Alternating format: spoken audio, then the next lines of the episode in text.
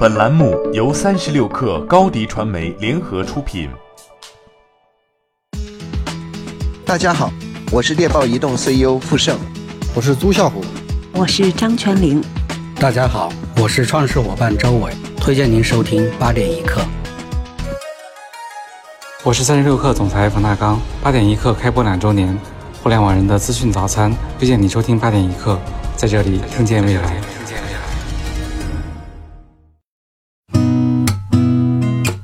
八点一刻，听互联网圈的新鲜事儿。今天是二零一九年五月十五号，星期三。您好，我是金盛。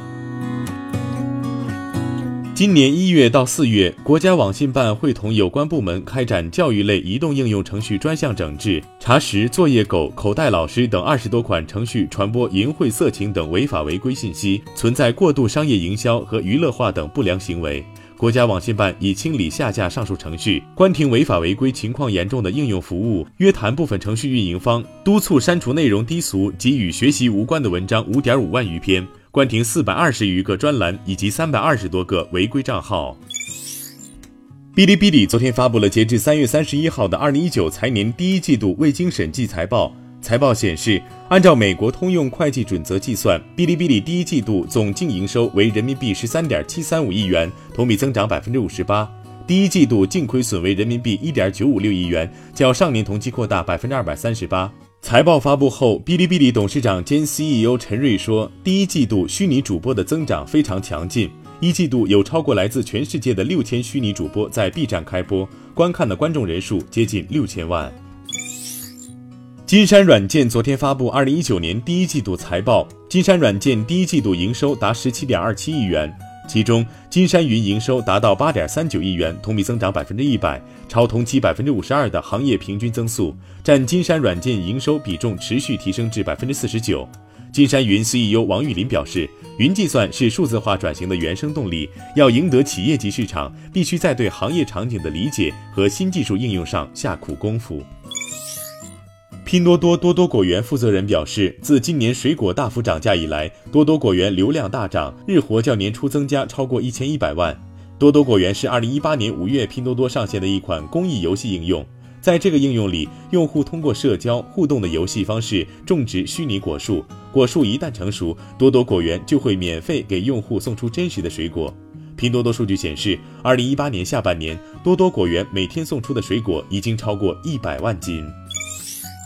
沃尔玛宣布将在美国部分地区提供免收运费的一日达送货服务，并计划今年让这一服务覆盖美国百分之七十五的人口。另外，亚马逊上个月也宣布计划向 Prime 会员提供一日达送货服务，并预计仅第二季度就将为此投入八亿美元。与亚马逊相比，沃尔玛的这一服务适用于二十二万种商品，从洗衣粉、玩具到电子产品均可享受一日达送货服务，前提是订单金额满三十五美元。据外媒报道，微软公司计划在五年内投资超过一亿美元，在非洲开设第一批研发中心，与当地合作伙伴和政府展开合作。研发中心将聘用数百名技术人才。研发中心最初的选址将在肯尼亚首都内罗毕和尼日利亚的商业中心城市拉各斯。微软在一份声明中称，微软计划在今年年底之前为这两个研发中心招聘一百名全职开发人员，到二零二三年底扩大到五百人。比特币近期高歌猛进，连续十二天上涨，一举突破八千美元关口，创二零一八年八月以来新高。比特币大多头迈克尔·诺沃格拉茨更是说，比特币已经从去年的大崩盘中复苏，未来十八个月，比特币有望突破两万美元的历史高点。不过，欧洲央行行长德拉吉却表示，数字货币不是真正的货币，没有央行背书，价格波动剧烈，风险非常高。比特币是一种投机性很强的资产，目前来看无法大规模影响经济。八点一刻，今日言论：Airbnb 爱彼迎联合创始人兼首席战略官百思吉透露，Airbnb 非常重视在中国进行更深下沉。过去几年，一个重要的变化是中国市场大量业务来自二三线城市，旅行业务方面，国内游占据很大比重，这是我们增长迅猛的部分，所以我们会在中国进行更多深度投资。这也是我们一直以来进行的转变。好，今天咱们就先聊到这儿。责编：彦东，我是金盛。八点一刻，咱们明天见。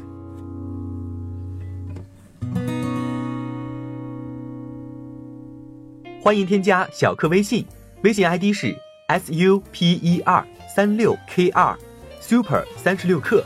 加入我们的课友群，一起交流成长吧。高迪传媒，我们制造影响力。商务合作请关注公众号高迪传媒